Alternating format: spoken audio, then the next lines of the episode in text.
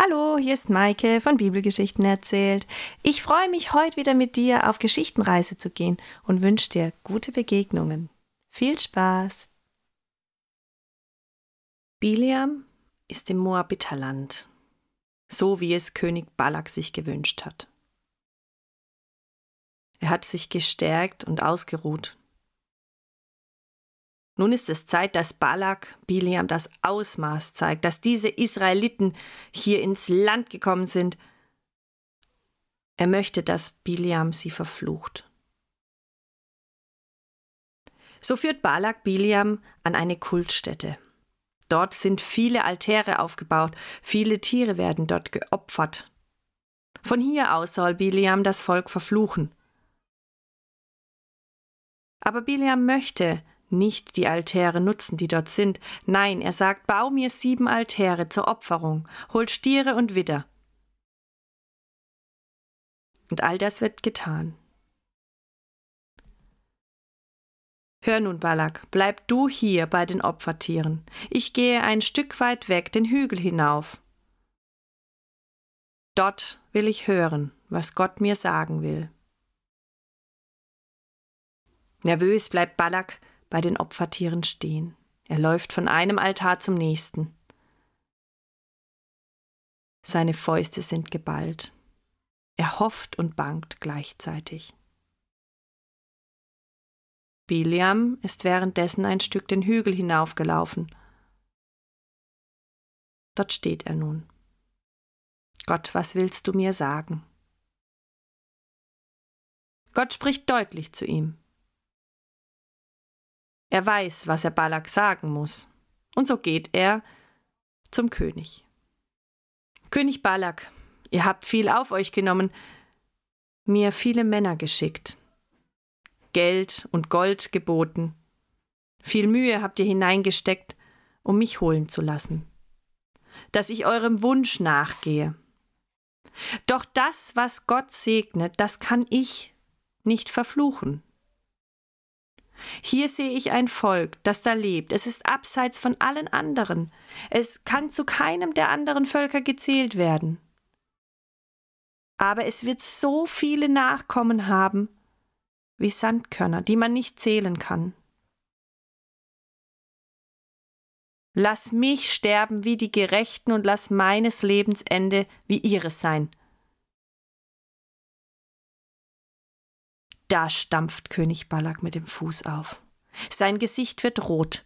Er stemmt die Hände in die Hüften. Er wird wütend. Was macht dieser Biliam da? Er will doch dieses Volk nicht etwas segnen? Er soll es doch verfluchen. Doch genau das tut Biliam. Biliam segnet das Volk der Israeliten. Biliam, was tust du? Verfluchen sollst du es, nicht segnen. Weißt du denn, was du da tust? Ganz ruhig spricht Biliam zu Balak. Ich habe dir gesagt, ich bin gehorsam gegenüber Gott. Ich muss sagen, was er mir in den Mund legt. Balak geht wütend weg. Hin und her läuft er wie ein Tiger, der nach einer Beute sucht. Hin und her. Er überlegt. Was kann er tun? Dieser Biliam, er muss doch dieses Volk verfluchen. Nun, komm, Biliam, so ruft er nach ihm. Ich habe eine bessere Stelle, von wo du auch das Volk sehen kannst. Komm mit. Biliam verweigert sich dem König nicht. Gemeinsam stapfen sie den Gipfel Pixar entgegen. Dort oben ist ein Späherfeld, man hat eine gute Aussicht. Erneut lässt Biliam den Auftrag, baut sieben Altäre und opfert Stiere und Widder. Und wieder sagt Biliam, Balak, bleib hier bei den Altären, ich gehe ein Stück, um Gott zu suchen, um zu hören, was er möchte. Balak nickt. Noch nervöser wie zuvor schleicht er um die Altäre. Männer, die ihn etwas fragen, gibt er ruppige Antworten. Er ist nervös, gereizt. Sein Land steht auf dem Spiel. Währenddessen ist Biliam im Gespräch mit Gott. Und Gott hat wieder die Nachricht, dass Biliam das Volk nicht verfluchen darf. Er geht zurück zum König. Was hat dein Gott gesagt? Was kannst du tun? Was willst du? Und Biliam antwortet ruhig. Mein Gott ist kein Mensch. Gott, er macht keine Fehler und er lügt nicht. Gott hält sein Versprechen. Ich erhielt den Befehl zu segnen. Er hat gesegnet und ich kann den Segen nicht aufheben. Gott ist mit diesem Volk, dem Volk Jakobs, dem Volk Israel. Gott ist für Israel wie die Hörner eines wilden Stiers. Kein Fluch und kein Zauberspruch kann dem Volk schaden, denn Gott ist mit ihnen, bei Tag und bei Nacht. Aber, aber, wieder überkommt Wut den König. Aber wenn du sie schon nicht verfluchen kannst, dann segne sie doch wenigstens nicht. Biliam erhebt seine Hand, er möchte den König stoppen. Mein König, ich habe von Anfang an gesagt, dass ich nur tun und sagen kann, was Gott möchte. Aber Balak gibt nicht auf. Noch einmal bringt er Biliam an eine weitere Stelle. Der Gipfel Peor. Auch hier soll Balak Altäre errichten lassen, um Stiere und Widder zu bringen für das Opfer.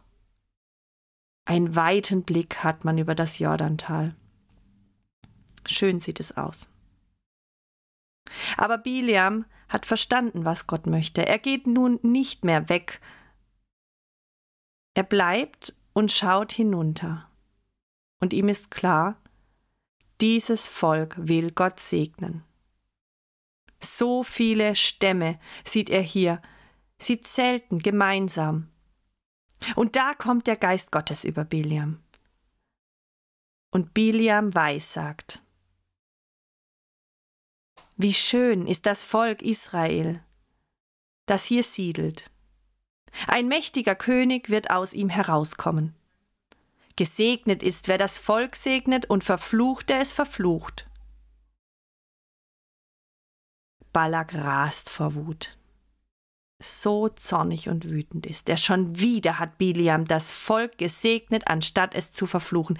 Er schlägt die Hände über dem Kopf zusammen. Ich habe dich gerufen, um das Volk zu verfluchen. Und jetzt hast du es schon dreimal gesegnet. Geh weg, du wirst nicht belohnt. Dein Gott hat dich um deinen Lohn gebracht. Biliam bleibt ruhig. Er geht nicht sofort. Er blickt dem König in die Augen und sagt Von Anfang an habe ich dir das gesagt. Ich habe dir gesagt, ich darf nur das tun und sagen, was Gott mir aufträgt und was er zulässt, egal wie viel Geld und Gold du mir anbietest. Aber, König Balak, das Volk Israel wird groß werden. Dein Volk wird untergehen. Es wird ein König kommen. Er ist noch nicht da, und er wird alle zermalmen. Israel bekommt eine große Macht. Alles wird untergehen. Dann packt Biliam alle seine Sachen zusammen, die er dabei hat. Er verpflegt sich noch mit etwas zu essen und trinken. Er sattelt seine Eselin und nimmt seine Diener und reitet den langen, langen Weg nach Hause zurück, nach Petor am Euphrat. Auch König Balak geht nach Hause zurück und denkt viel darüber nach, was geschehen ist.